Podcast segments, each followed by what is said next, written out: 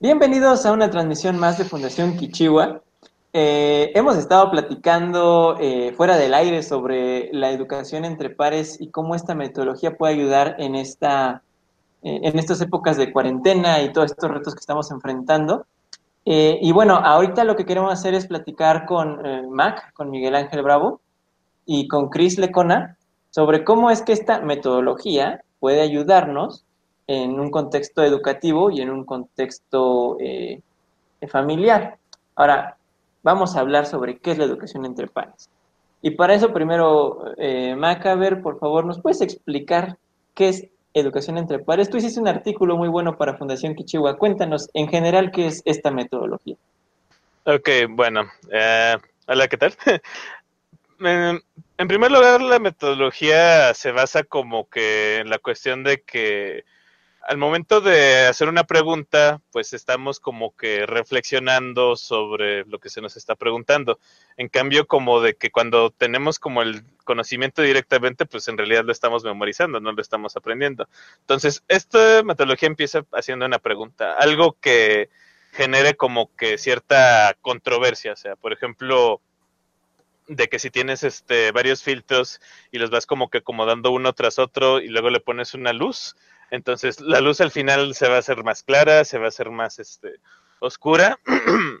y pues ya en el salón, por ejemplo, puede haber distintas opiniones.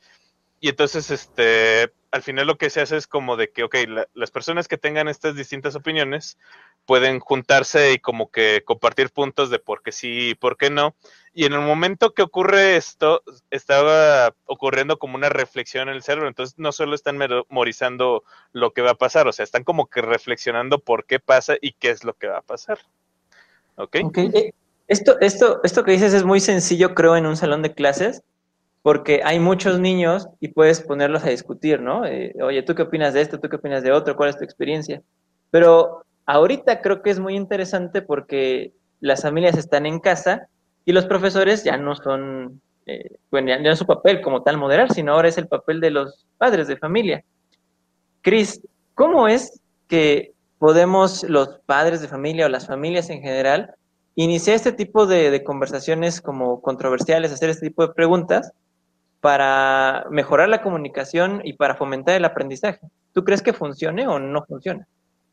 Eh, definitivamente esa metodología también funciona en un contexto familiar, dado que al igual que los maestros, los padres de familia son eh, facilitadores y moderadores de las experiencias que van a ser eh, un aprendizaje en los niños y niñas, como a través de todo lo que se les presenta a los niños y niñas, se conoce la vida y se crean em, ciertas informaciones que se van asimilando a través de los comportamientos, los hábitos, los gustos y por lo tanto es importante generar eh, preguntas que pueda facilitar el diálogo, el intercambio de ideas dentro de la familia y así poder ampliar la perspectiva de eh, lo que están viviendo o de las experiencias que quieren generar entre todos los miembros.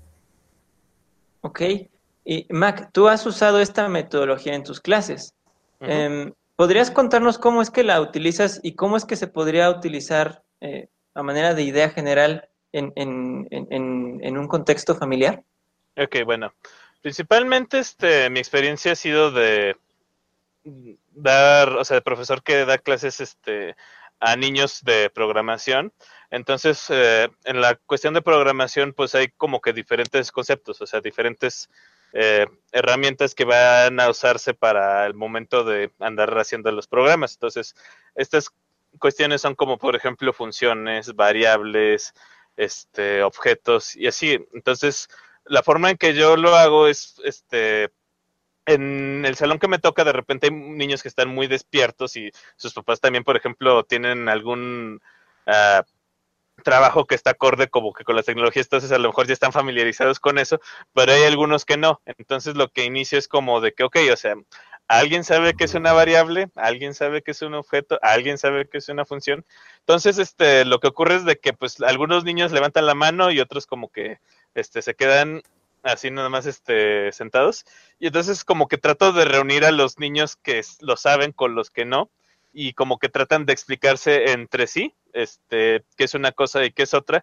Y al final este también como que vamos este reuniendo porque bueno o sea entre los niños que saben también puede haber como que distintas opiniones entonces hasta el final como que vamos sacando una conclusión para que haya una definición general entre todo el salón digamos y bueno en la cuestión de la familia pues este también supongo que ocurre algo similar o sea de que el papá puede o, o la mamá puede hacer alguna pregunta y entonces este entre los hijos como que van formando ese concepto. Ah, y entonces a lo mejor el papá como que ya tiene su respuesta en la cabeza como que ya sabe cuál es este el resultado pero entonces en el momento de haber esta conversación o sea de que de ver los distintos puntos de vista de todos los miembros de la familia como que esa definición puede cambiarse y puede este ya como que todos estar en una misma definición formal digamos Cris, ¿de veras pasa esto? ¿O, qué barreras tenemos que, romper para que este tipo de dinámicas realmente sucedan? Porque, como dice Mac, ¿no? De pronto las familias son todas distintas. Y tú, en tu experiencia como terapeuta, como eh, tallerista, igual en, distintos procesos eh, familiares, pues de pronto, ¿cuáles son estas barreras que hay que romper para que exista esta posibilidad de diálogo? Eh, sí, tenemos que revisar qué tipo de comunicación estamos teniendo con nuestros hijos e hijas. Si es una comunicación y una educación totalmente autoritaria, donde yo, papá, lo que sé, eso es lo correcto y eso es lo que vas a hacer, en donde no se fomenta el intercambio de ideas, el razonamiento del por qué, del para qué, me estás pidiendo que yo haga tal o cual cosa como hijo e hija. O si estamos teniendo y fomentando una educación más democrática donde estamos interesados en conocer la experiencia, los pensamientos, los sentimientos que están viviendo cada miembro de la familia y poder así eh, reconocerlos y tener la responsabilidad de manejarlos o de cambiarlos para poder resolver los desafíos que como familia viven y así tener un aprendizaje de las, pues de las experiencias que vamos teniendo en la vida. Y más ahorita, ¿no? Que los padres se están volviendo como eh, facilitadores del conocimiento de sus hijos. Totalmente. Y, y, Mac, ahorita también está esta cuestión de la, de la, educación en línea y algunos chicos están teniendo clases por Zoom, como las reuniones que de pronto nosotros tenemos, o están viendo una, un, un, programa de televisión y están haciendo su bitácora de, evidencias. ¿Cómo es que podría funcionar esta metodología o, pierde su relevancia en estos contextos?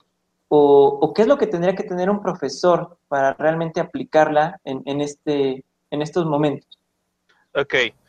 Bueno, este, obviamente hacer el diálogo como que directo pues puede ocurrir, por ejemplo, si se da la clase en Zoom, pues es como algo muy similar a lo que sería la clase física, o sea, de que el profesor hace la pregunta y entonces este de repente pues los alumnos levantan la mano en el programita en el Zoom y pues ya cada quien da su opinión al respecto.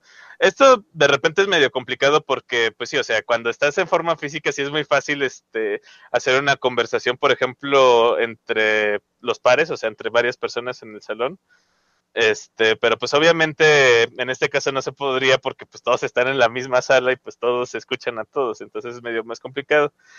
Yo lo que siento que funcionaría mejor en esos casos es más bien hacer como una especie de foro. O sea, no tanto este que sea como físicamente hablando, o sea, más bien de que el profesor pone una pregunta este no sé, hay algunas este, plataformas escolares que ya tienen esta función del foro, por ejemplo, Blackboard tiene el discussion board, o si no, igual puede ser como en un grupo de Facebook, se pone la pregunta y, ya cada quien como que contesta, o sea, eso también este, funciona, porque entonces está la pregunta controversial, está una respuesta de alguien y entonces como que se le puede hacer una respuesta a la respuesta y ahí empieza una conversación, digamos. ¿Ustedes creen, eh, esta va para los dos, ¿ustedes creen que esta, pues esta situación que está sucediendo del coronavirus, etcétera, mm, cambie eh, la dinámica en que las familias se comportan, en la que la escuela comienza a enseñar y, si es así, ¿tendría algún lugar esta educación entre pares? ¿Se va a desechar o va a tener una mayor relevancia? Bueno, por mi parte, yo pienso que hablando del contexto familiar, estamos atravesando por una oportunidad única de poder conocer lo que están experimentando nuestros hijos e hijas a partir de esta experiencia que nos está, eh, que estamos viviendo todos. Entonces, eh, esta educación entre pares nos ayuda a tener una comunicación más abierta, más empática entre los miembros de la familia y así poder asumir este reto, asumir los retos que como familia tienen y poder pensar en diferentes respuestas, respuestas que a lo mejor todavía no hemos encontrado o no hemos dado, porque a partir de que se genera ese intercambio de ideas, seguramente crecen más las opciones que podemos tomar para solucionar conflictos o para eh, reaccionar ante esta realidad que estamos viviendo. Entonces, me parece que es una muy buena oportunidad de llevarla a la práctica de manera consciente. O sea, si bien ya se hacía a lo mejor, eh, dentro de la familia, ahora es la oportunidad de hacerlo de manera consciente para conocer realmente quién está de fondo en cada miembro de la familia y cómo sus talentos pueden favorecer a este, nuestra familia. Ok. Bueno, por mi parte, por la cuestión docente, pues es interesante este, o sea, esto porque la educación entre pares es pues en primer lugar presencial, o sea, en realidad no está siendo tan implementado de forma virtual, pero yo siento que en el momento que se dé como ese punto, o sea, de que sí haya una educación entre pares funcional virtual, va a tener una repercusión interesante porque eso significa que puedes como aprender de cualquier otra persona fuera, o sea, no solo gente que esté en el salón de clases. Y lo que ayuda mucho para este tipo de aprendizaje es este opiniones diversas, o sea, entre más extrañas y más diversas sean las opiniones, como que se nutre más este ese conocimiento que se genera. Entonces, yo me imagino que pudiera ser de que, ok, o sea, a lo mejor no solo es entre el salón de clases, a lo mejor es entre otras escuelas, a lo mejor es entre, no sé, a lo mejor entre otras familias. Y entonces, así como que se diversifica mucho más las opiniones, se diversifican mucho más este esos conocimientos y entonces este pues ya se llega a una conclusión a un resultado mucho más relevante. Ok. Sí, seguramente va a ser interesante ver cómo es que se aplica esto, como dices, eh, eh, con más personas en otros, en otros sitios y pues que realmente herramientas como foros o otro tipo de tecnologías nos permitan entender, comprender mejor, interactuar mejor con otras personas. Eh, Cris, antes de terminar esto, nos preguntan que cómo funciona esto entre los hermanos. O sea, es muy complicado eh, eh, aplicar esto entre personas de distintas edades, que supongo que también te has enfrentado a, eso, Miguel. No sé si todas tus estudiantes sean de las mismas edades o vayan cambiando, pero bueno, yo me supongo que esto funciona para todos, ¿no? Entre también diferente sea la experiencia, también puede ser distinto el aprendizaje. Sí, a, pesar de que sean diferentes experiencias las que han tenido de acuerdo a la edad de cada uno de los hijos, eh, definitivamente todos tenemos una experiencia previa de eh, la pregunta generadora, ¿no? Em, si bien el, el mayor tiene más conocimiento sobre algún tema, pues bueno, podemos ir aprovechando la expresión de la perspectiva de este hijo mayor para que el pequeño pueda escucharla, pueda comprenderla y también pueda conectarse con esa información o con ese, con ese aprendizaje. Aquí lo importante es que todos puedan aportar desde sus experiencias, desde sus ideas, generar el intercambio y poder crear algo mayor sin importar quién de los miembros de la familia tiene más o menos conocimiento o experiencia de un tema. La idea es generar un, eh, una sola eh, idea o una sola resolución. a partir del diálogo. La edad no importa entonces, ¿no, Miguel? No, de hecho, este, ahora que lo mencionas, de hecho, en las clases que daba, este, sí me tocaba que de repente había niños como, por ejemplo, de cuatro años y ya llegaban como casi rascándole a los adolescentes de 12 años.